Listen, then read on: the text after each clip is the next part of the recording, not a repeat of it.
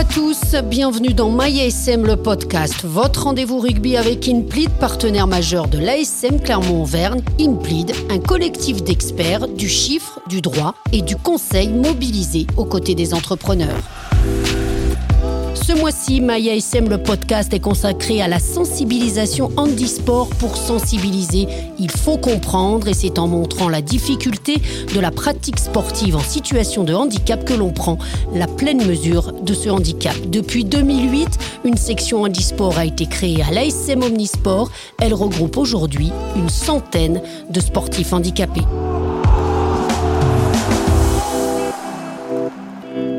Avec moi pour évoquer ce thème, Nadège Monchalin, athlète spécialiste du 100, 400 et 800 mètres en course en fauteuil et championne de France du 400 mètres. Bonjour. Bonjour. Pauline Sauvigné qui pratique le rugby fauteuil. Bonjour. Bonjour. Et Franck Vibert, athlète en tennis fauteuil. Bonjour. Bonjour. Alors Nadège, votre vie a basculé vous lors d'un accident euh, au travail. Comment avez-vous euh, décidé de devenir athlète en e-sport ensuite? Alors j'ai mis beaucoup de temps pour, euh, pour passer le cap et pour me mettre au handisport, parce que j'étais en STAPS avant d'avoir mon accident, et le temps de, ben, de me refaire euh, une, une, idée de ce que pouvait être le sport en, en tant que personne handicapée, euh, ça m'a pris 15 ans. En réalité, donc voilà, ça fait deux ans que, que je me suis mis au handisport, d'abord en commençant par le basket, et puis ensuite aujourd'hui avec la course en fauteuil roulant au niveau de l'athlétisme en e-sport. Est-ce que c'est à travers le sport que vous avez, euh, vous avez retrouvé votre sensation de vivre? Ah bah ça a changé beaucoup de choses effectivement. Ça m'a permis de reprendre confiance en moi, de d'avoir une hygiène de vie euh, euh, au top par rapport à mon handicap. Je pense que c'est important de faire du handisport pour ça, pour avoir justement une bonne hygiène de vie, manger correctement, et tout ça passe par la pratique et avec des objectifs à atteindre au niveau sportif. Pauline, est-ce que vous pouvez nous expliquer votre parcours? Pourquoi avoir choisi le, rugby fauteuil? Alors, euh, du coup, ça doit faire euh, à peu près deux ans que je fais du rugby fauteuil. Donc, euh, j'ai commencé parce que je souffre d'une maladie génétique dégénérative et du coup, au moment où j'ai dû passer en fauteuil, je connaissais personne dans la même situation que moi et du coup, j'avais envie de rencontrer des personnes comme moi mais qui sont positives, euh, dans lesquelles on peut faire une activité ou... Enfin voilà, on n'a pas l'impression qu'on est handicapé. Et donc euh, ça m'a permis de, de m'aider à accepter le fauteuil roulant malgré euh, mon jeune âge, on va dire. Et voilà, j'ai choisi le rugby fauteuil en particulier parce qu'au collège, j'avais reçu une sensibilisation de Nicolas au rugby fauteuil. Et j'avais plus apprécié le rugby que le basket en fauteuil. Donc euh, voilà, après je les ai recontactés et j'ai tout de suite accroché.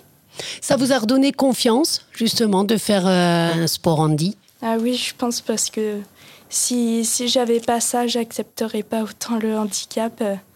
Et euh, enfin, maintenant, je suis même heureuse d'être comme ça. Enfin, je sais qu'il y a des espoirs de guérison, mais Honnêtement, si on me demandait euh, de remarcher, en fait, je voudrais pas parce que j'apprécie ma vie comme ça finalement. Et euh, le sport, ça, ça me permet vraiment de, de m'évader, de, de m'aider euh, dans la vie de tous les jours, on va dire. Franck Fulbert, vous, c'est le tennis fauteuil. Comment vous êtes venu au tennis fauteuil? Bah, disons que moi, ça a été euh, assez simple dans le sens où euh, j'étais euh, avant joueur de rugby à, à l'ASM, au centre de formation, et du coup, après mon accident, bah, du coup, j'ai enchaîné sur ce qui était proposé comme sport à l'ASM. Il y avait le rugby fauteuil qui était là, mais pas forcément adapté à mon handicap. Donc du coup, je me suis plutôt orienté vers le, tennis, qui, bah, qui a été une activité qui était vraiment, qui me plaisait bien, et donc du coup, je suis plutôt allé vers le tennis. Le handisport vous a redonné euh, confiance et ça, ça redonne un objectif? Ben, disons que euh, comme j'étais sportif, euh, c'est peut-être l'état d'esprit euh, que j'avais développé à travers mon activité, enfin du moins mon, début de carrière sportive. Après, c'est non plus moi un loisir et ça reste juste pour l'entretien personnel parce que mon activité professionnelle me prend déjà beaucoup de temps et donc du coup, voilà, c'est plutôt pour le loisir. Donc bon, je peux dire que j'ai continué de voilà d'être sportif. Aujourd'hui, est-ce que vous diriez que le regard vis-à-vis de l'handisport a changé? Ah oui, moi je dirais vraiment qu'il a changé. Justement, euh, quand je me suis retrouvée en situation de handicap, euh, l'handisport, on en parlait très peu. Il y avait très peu d'activités qui étaient développées. Alors qu'aujourd'hui, euh, ben, on peut regarder les Jeux Olympiques qui ont eu lieu à Tokyo. On voit bien que la place du handisport est de plus en plus importante. Vous partagez ce sentiment, Franck Vibert Oui, c'est sûr que moi j'ai vu au fil des années euh, l'exposition euh, du, sport euh, et du handicap vraiment être mis en avant et considéré. Et c'est vrai que pour tous ces, tous ces athlètes qui voilà, s'impliquent dans leur discipline, c'est vraiment une bonne chose. Aujourd'hui, vous en faites en compétition hein, de l'athlétisme, Nadège Monchalin. C'est un nouveau défi. Vous aimez vous lancer des défis. Justement, vous aviez aussi besoin de ça? Oui, j'avais vraiment besoin de ça parce que j'ai fait du loisir pendant des années et le fait de passer à la compétition, ça a changé beaucoup de choses. Parce que je m'implique, euh, j'ai plusieurs entraînements par semaine et du coup, ça, ça, m'apporte une satisfaction euh, tous les jours et qui atteint son apogée le jour de la compétition. Les difficultés, elles se situent où? Justement euh, Parce que vous faites à la fois 100, 400, 800 mètres quand même. oui. Et puis je fais aussi du long. après, c'est euh, euh, c'est des pratiques qui se font pour tous les athlètes en situation de handicap qui font de la course fauteuil. Souvent, on a plusieurs distances comme ça. Après, la difficulté, c'est aussi beaucoup le, le, matériel. On retrouve ce problème-là par rapport au fauteuil, parce qu'un fauteuil, un fauteuil spécifique d'athlétisme euh, doit être fait euh, sur mesure à la personne pour que vraiment on recherche la performance. Et ça, c'est des difficultés qui, euh, qui sont là au départ quand on, quand on débute cette activité. C'est pour ça qu'on a besoin d'aide. Et c'est vrai que là, l'ASM m'a beaucoup aidé, m'a permis d'avoir ce fauteuil qui me permet aujourd'hui de faire des performances. Concernant les, les journées de sensibilisation handisport, je disais pour sensibiliser, il faut comprendre. Est-ce que vous trouvez que c'est une bonne chose d'essayer de mettre des gens qui ne sont pas en situation de handicap en situation de handicap? Est-ce que ça passe par là, justement? Oui, tout à fait. C'est vrai qu'on dit souvent qu'il faut être confronté à la situation pour se rendre compte des difficultés euh, voilà, que les personnes handicapées peuvent, euh, peuvent rencontrer, enfin auxquelles elles sont confrontées, euh, et même au quotidien. Et oui, oui, alors après, beaucoup de, personnes valides s'impliquent dans, dans, le handisport, et c'est vrai que c'est une bonne chose, et, et essayent de, partager, enfin du moins de, faciliter les difficultés qu'on peut avoir, ne serait-ce que pour l'entretien du matériel, pour aider à se mettre en situation, voilà, changer de fauteuil, etc. Pour ceux qui ont plus de difficultés, c'est vrai que c'est, c'est bien. Pauline, justement, vous pensez que c'est effectivement la meilleure façon de, de sensibiliser les gens? Bah, Je pense que ouais, c'est une très bonne euh, manière. Parce que, enfin, J'en ai, j'en ai déjà parlé avec des valides qui se sont retrouvés dans un fauteuil le temps d'une journée. Ils m'ont dit, bah là, on comprend vraiment, par exemple, euh, le fait que c'est compliqué en ville quand il y a des trottoirs partout, euh, on doit faire du deux roues, tout ça. Enfin, même, euh, ils se rendent pas compte que c'est assez physique de se déplacer avec les bras. Enfin, donc, ouais, je pense que c'est une bonne manière. Au moins, ils se rendent bien compte des difficultés qu'on peut avoir. Vous partagez ce sentiment, euh, Nadège Monchalin, qu'il faut effectivement mettre les gens en situation de, handicap pour qu'ils comprennent vraiment ce que c'est?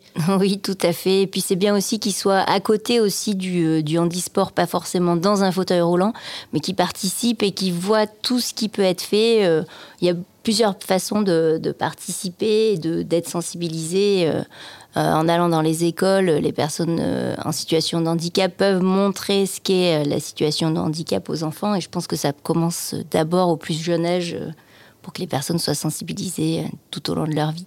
Il faut, il faut effectivement sensibiliser dès le plus jeune âge, Franck Weber? Oui, oui, oui. Bah, en plus, bon, avec Nadège, on a des enfants et c'est vrai que euh, on le voit nous au quotidien. Enfin, eux, ils nous voient au quotidien et pour eux, c'est pas, c'est, ils ont l'habitude. C'est vrai que quand on rencontre des enfants qui n'ont pas forcément euh, vu de fauteuil, où on est toujours, on attire toujours un petit peu le regard et, c'est ça qui est drôle. Mais aujourd'hui, euh, moi, au quotidien, quand je vais chercher mon fils à l'école, les enfants, voilà, ne font plus attention parce qu'ils sont justement habitués à me voir. Et je pense que ça passe par là. Oui, si on peut sensibiliser un maximum de, d'enfants, et eh ben, ça rentre du coup dans, dans, la normalité. Et voilà, on n'est plus une exception. Et, et c'est ça qui est, qui est chouette aussi parce que aujourd'hui, on est intégré totalement à la société. Oui, justement, vous parliez de l'évolution, hein, des mentalités. On vous regarde comme des sportifs avant tout ah, aujourd'hui, oui. Maintenant, on est vraiment des sportifs et puis on commence à être intégré aussi dans des fédérations euh, qui sont pas seulement en e-sport, mais des fédérations valides avec des sections en e-sport. Et ça, ça, ça change beaucoup de choses. Aujourd'hui, c'est quoi votre prochaines échéances, Nadège Monchalin alors là, on va attaquer la saison d'été, donc euh, ben, ça va s'enchaîner entre des meetings, un meeting à Talence, les championnats de France, les interclubs. Il y a plusieurs euh, compétitions qui, vont s'enchaîner. On, commence là la vraie saison. Tout est condensé entre avril et, euh, et septembre. Vous êtes championne de France, hein, je le rappelle, du 400 mètres. Vous allez vouloir garder votre titre. Ah oui, bien sûr, je vais tout faire pour ça. Et puis, euh, je vais essayer de m'imposer aussi dans d'autres distances. Pour vous, vos objectifs à, moyen long terme, euh, Pauline Sauvigné, c'est quoi? Vous combinez, j'imagine, des études aussi peut-être avec le rugby fauteuil Oui. Bah oui, du coup, je suis en BTS communication à Esco Westford, la Jode. Et euh, je fais une alternance. Du coup, euh, je travaille aussi euh, pour le groupe La Poste. Je fais la communication interne euh, de l'entreprise. Donc, c'est un peu dur de combiner les deux en vrai. C'est assez intense, mais c'est, enfin, ça rythme les journées. C'est, mieux que de rien faire. Enfin, pour moi, c'est assez important de rester autonome, de tout faire par moi-même et beaucoup de choses. On parlait également des, des athlètes paralympiques. Ils vous inspirent quand vous les, vous les regardez à la télé? Oui, plutôt oui. Il y, y, en a un euh, qui est en équipe de France aussi. Euh, il lui manque euh, du coup les quatre membres et il arrive à, à, se surpasser vraiment et ça c'est un truc que je trouve dingue. Même sur Insta je le suis et il fait des trucs de ouf quoi. Donc franchement ça, ça inspire vraiment. Donc même pour les gens qui se plaignent au quotidien, j'ai envie de leur dire euh, d'arrêter, quoi. de regarder un peu ce qui se fait euh, du côté du handisport. Hein. Ça serait quoi, oui, le message à, faire passer, justement, si vous en aviez un à Monchalin Effectivement, Pauline a très bien parlé. Euh, c'est ça, c'est essayer de regarder un peu ailleurs ce que, ce que les gens en situation de handicap sont capables de faire, en se disant que finalement, tout, est possible, que qu'on soit valide, un petit peu handicapé ou très handicapé, il y a, y a, des solutions pour, pour se surpasser voilà, c'est essayer d'être, euh, voilà, de, regarder un peu euh, à côté. Alors nous, nous sommes en, avril, ce sont les journées mondiales de sensibilisation au e-sport. Qu'est-ce qu'on pourrait faire de plus, Nadège Je pense qu'on fait déjà beaucoup de choses. Après, euh, ce qui serait intéressant, c'est toujours de mêler, d'intégrer, d'inclure la, pratique en e-sport à la pratique valide. Moi, je, je, prône ça parce que je pense que c'est en mélangeant tout le monde que, que, tout le monde va se rendre compte qu'effectivement, on est, on est des sportifs comme d'autres sportifs et que, et que cette pratique euh, en e-sport, elle est, euh, elle est comme toute pratique sportive. Après, maintenant, on passe euh, par le terme de parasport, justement pour, pour partir là-dedans et dire on a plus, on a des catégories junior, senior, et on a une catégorie parasport pour vraiment être intégré. Je pense qu'en passant par là, on va sensibiliser tout le monde. C'est ce que vous pensez aussi, Franck Vibert, peut-être rassembler Jeux Olympiques et Jeux Paralympiques un jour. On a vu que les présentations là pour les, Jeux à Tokyo, c'était fait en même temps. Hein. Les athlètes avaient été rassemblés en même temps pour, pour présenter les Jeux. Ouais, tout à fait. Ouais, c'est sûr que c'est un bon moyen de communication pour rassembler. Euh, la difficulté dans le handisport, c'est euh, bah, le nombre euh, d'athlètes hein, dans, une même discipline avec voilà une même classification, parce que souvent il y a des classifications selon les types de handicap, donc c'est pas forcément facile de réunir du nombre. Donc c'est vrai, comme dit le une intégration euh, avec le, sport valide et voilà, rassemble effectivement et peut permettre de développer encore plus euh, le handisport. Comment ça se passe à la section handi de l'ASM Justement, tout le monde est ensemble? Bah, chaque euh, section, euh, c'est un club omnisport, donc euh, chaque section a sa spécialité et, pas toujours assemblée, bon, hormis sur des, événements un peu spécifiques, mais c'est vrai que voilà, selon les disciplines, non, on ne fonctionne pas forcément toujours ensemble, mais en tout cas, on arrive à se rejoindre s'il faut sur des, manifestations pour, pour le développer. Mais en tout cas, voilà, il y a, y a quand même des personnes qui s'impliquent énormément. Je sais que nous, Céline qui est, au tennis, Céline Leroy est très très impliquée et fait beaucoup de choses pour le développement du handisport. Merci beaucoup en tout cas à tous les trois pour vos, vos témoignages et on vous donne rendez-vous le mois prochain pour un nouvel épisode de MyASM, le podcast, un podcast réalisé en partenariat avec Implid.